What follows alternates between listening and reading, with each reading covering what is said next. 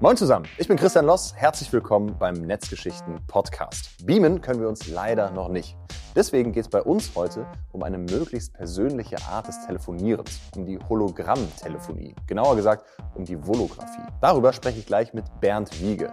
Der ist technischer Produktmanager bei der Telekom im Bereich Extended Reality und Metaverse. Aber bevor es losgeht, hier ein paar Background-Infos.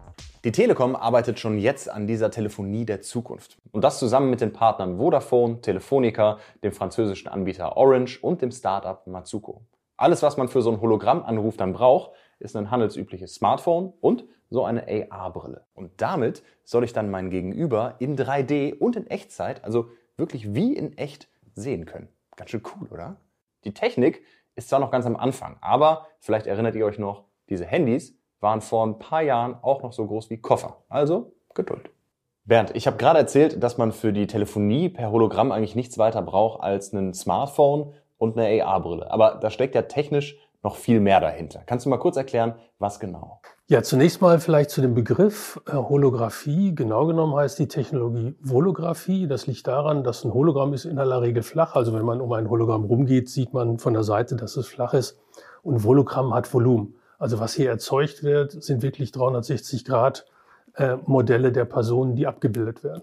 Das Ganze kommt klassisch aus der Technologie, die man äh, Freeview Video nennt. Ähm, das sind Setups, wo man Tiefenkameras in der Anzahl bis zu 100 Geräte rum um eine Szene aufgebaut hat.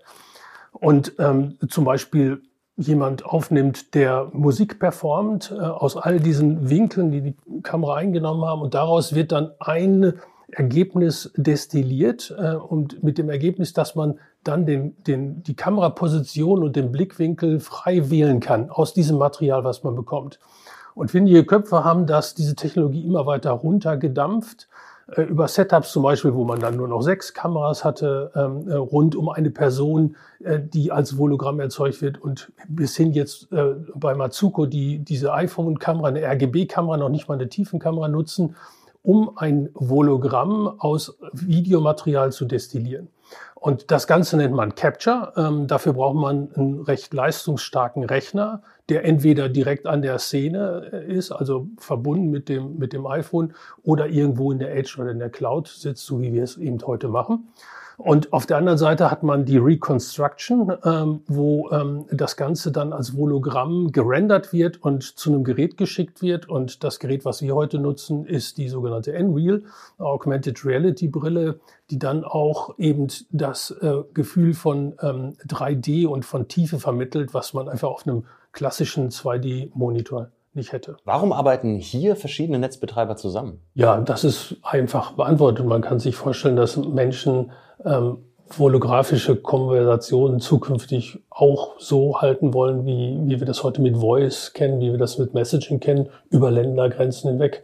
Und das ist der Grund, dass wir mit äh, Telekommunikationspartnern zusammenarbeiten, damit dieser Dienst in allen Netzen funktioniert. Die äh, Holographie ähm, gibt es auch als Over-the-Top-Dienst, also ähm, das, so nennen wir Dienste, die nicht mit Telekommunikationsnetzwerk integriert sind, die einfach eine Datenverbindung nutzen und darüber ihren Service erbringen.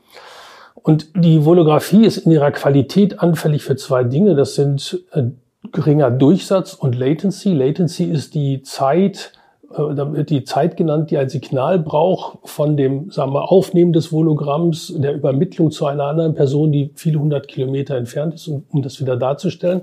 Und je größer die Latency ist, umso mehr leidet die Qualität des Hologramms. Und das will man runterbekommen. Und das tun wir jetzt genau äh, in diesem Projekt mit anderen Operatoren, wo wir die sogenannte Edge-Technologie nutzen, um genau diese Parameter zu optimieren. Welche Einsatzbereiche siehst du für diese Technik in der Zukunft? Also der Anwendungsbereich ist sehr vielfältig, würde ich sagen. Es gibt heute schon ähm, Dienste, holographische Dienste, die zum Beispiel das für Marketingzwecke nennen. Also da ähm, gibt es zum Beispiel Dienste, hält man, ähm, nimmt man, äh, macht man eine Aufnahme mit einem Handy, also ein Video, mit dem iPhone wieder, sagen wir mal, und äh, im Hintergrund wird dann daraus ein Hologramm erzeugt. Und das kann man dann selber abspielen. Also wenn man ein Hologramm von sich aufgenommen hat, kann man sich das anschauen, kann der Person verschiedene Kleidung geben. Ähm, also, oder sagen wir, die Haare, den Haarstyle verändern und solche Sachen.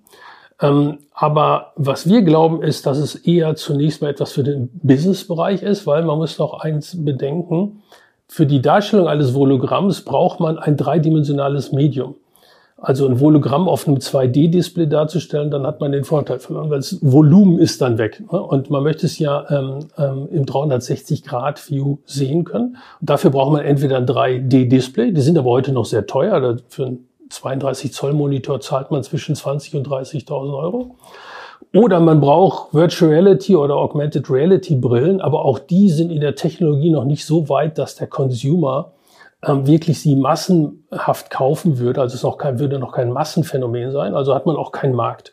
Aber im, im Businessbereich, wenn man sich vorstellt, zwei Vorstände unterhalten sich, wie zum Beispiel der Vorstand der Deutschen Telekom, der Vorstand der T-Mobile US, die, wenn sie sich face-to-face -face sehen wollen, weit fliegen müssen, könnten das über Hologramme äh, viel persönlicher, viel intensiver tun, also schon nah an einem Face-to-Face-Meeting, als das heute über eine Zoom-Konferenz geht. Oder stellen Sie sich vor, Sie bewerben sich irgendwo bei einer Firma oder ein Vertriebler hat einen Sales-Pitch, dann ist so ein Hologramm viel ähm, persönlicher.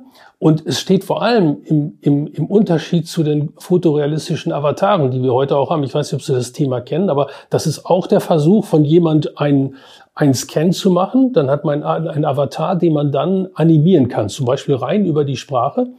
Ähm, und das dann als Repräsentanz für die Person im virtuellen Raum zu nehmen. Aber hier haben wir das Problem, diese ähm, fotorealistischen Avatare wirken häufig noch irgendwie künstlich, so ein bisschen ja, wie Marsianer. Das nennt man das Uncanny Valley.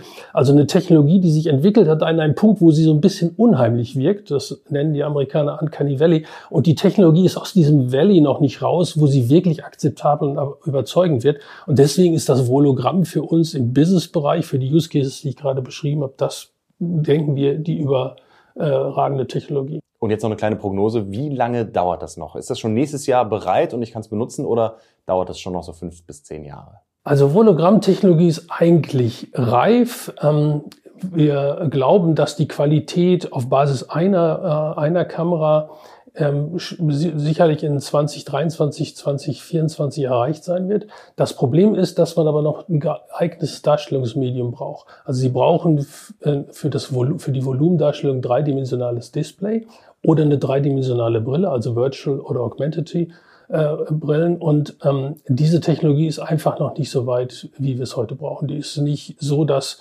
ähm, Vorstände oder ähm, Menschen im Unternehmen das über viele Stunden tragen könnten. Und das spricht eigentlich dagegen, dass man das heute schon einsetzen kann. Also da brauchen wir durchaus noch fünf Jahre.